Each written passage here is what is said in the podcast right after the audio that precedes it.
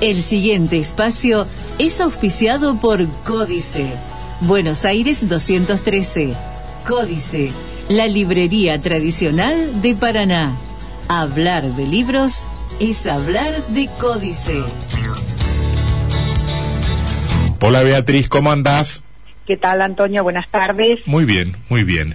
Eh, bueno, tenemos que seguir con los suicidas, ¿no? Sí, sí, sí. Em, bueno, yo creo que habíamos em, eh, comentado que en esta investigación que está haciendo el protagonista, em, hace una especie de recopilación de casos para poder, eh, bueno, después analizar y sacar conclusiones. Y la persona que más colabora con él es la fotógrafa Marcela, que han asignado a su equipo. Em, y de golpe aparecen dos casos que son muy llamativos, o por lo menos al personaje masculino, ya señalamos que no, no tiene nombre, eh, le sorprenden y en algún momento se constituye una obsesión. Uno es el suicidio de Adriana Pizarro, una maestra de 46 años que sufría de alucinaciones y se cree que se mató en una crisis.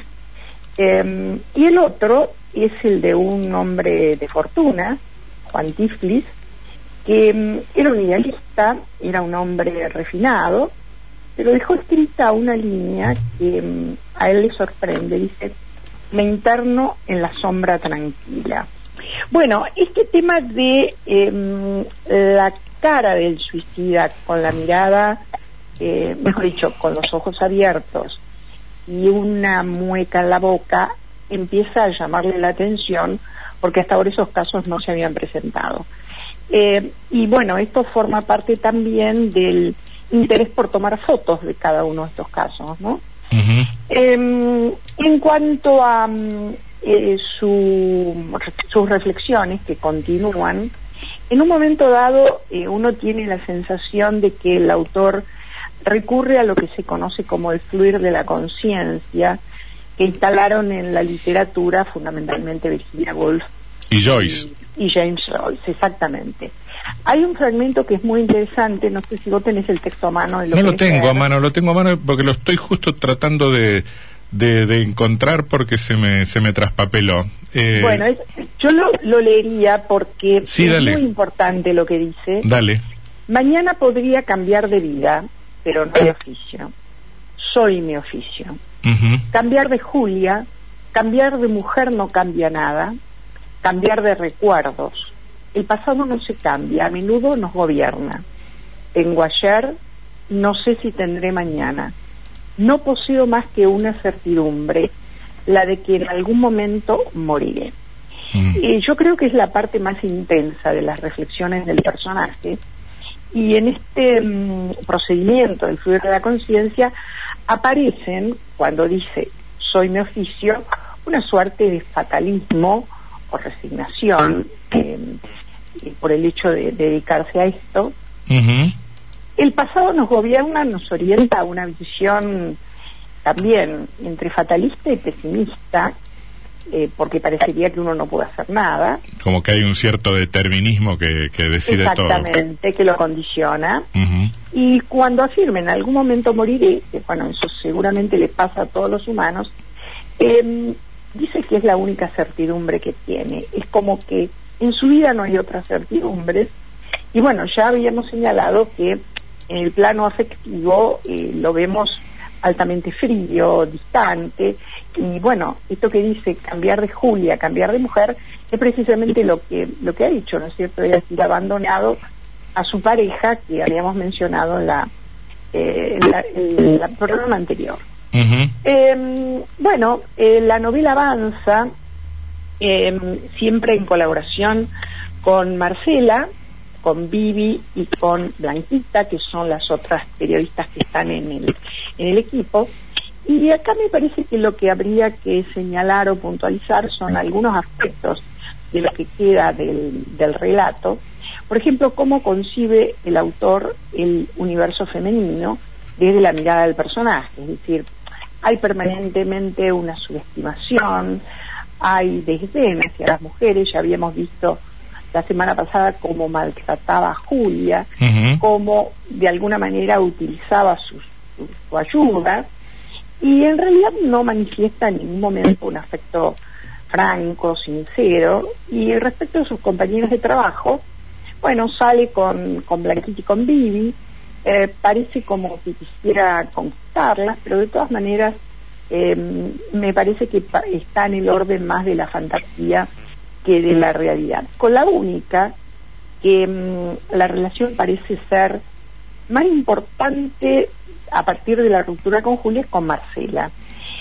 No tal vez desde el punto de vista afectivo, no habla de amor, no hay en ningún momento erotismo en las relaciones con las mujeres, pero sí eh, con Marcela tiene la posibilidad de discutir no solamente cuestiones de trabajo, sino que hay muchas disquisiciones sobre la vida y la muerte, y ella tiene particularmente una perspectiva más desencantada todavía que la de él. Sin embargo, en ningún momento se plantea en el relato cuáles son las razones que motivan un suicidio o cuáles son los motivos del desencanto, ¿no? Es decir, nosotros sabemos que históricamente em, ha habido épocas en que el suicidio, por ejemplo, en la Roma antigua, era una forma de lavar el honor. Por ejemplo, el caso de Lucrecia, que se suicida tras haber sido mancillada en ausencia de su marido, o los Gracos, por razones políticas. El suicidio por amor, que nosotros vimos no hace mucho en Romeo y Julieta, por razones existenciales, como por ejemplo en el caso de Lugones, que, eh, bueno, más allá de sus preocupaciones políticas, se ve sorprendido en la madurez por un amor juvenil. Eh, incluso hay suicidios, ha habido por razones políticas y hasta económicas.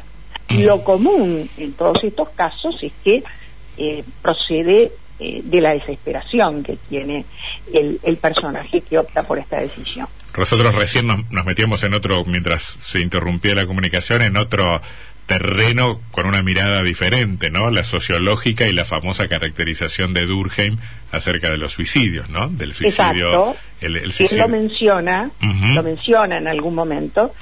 Y yo quisiera señalar sobre lo que viene ahora, sobre todo a partir de la, de la segunda parte de la novela, eh, que sorprende la erudición en las citas de autor que acerca Vivi haciendo por ahí alguna observación personal, pero que em, seguramente pensamos que debe haber habido una investigación rigurosa de autores. No sabemos hasta dónde llega la formación de, mm, eh, Benedetto, pero para poder citar de esta manera, eh, evidentemente ha habido un, proceso de búsqueda muy importante.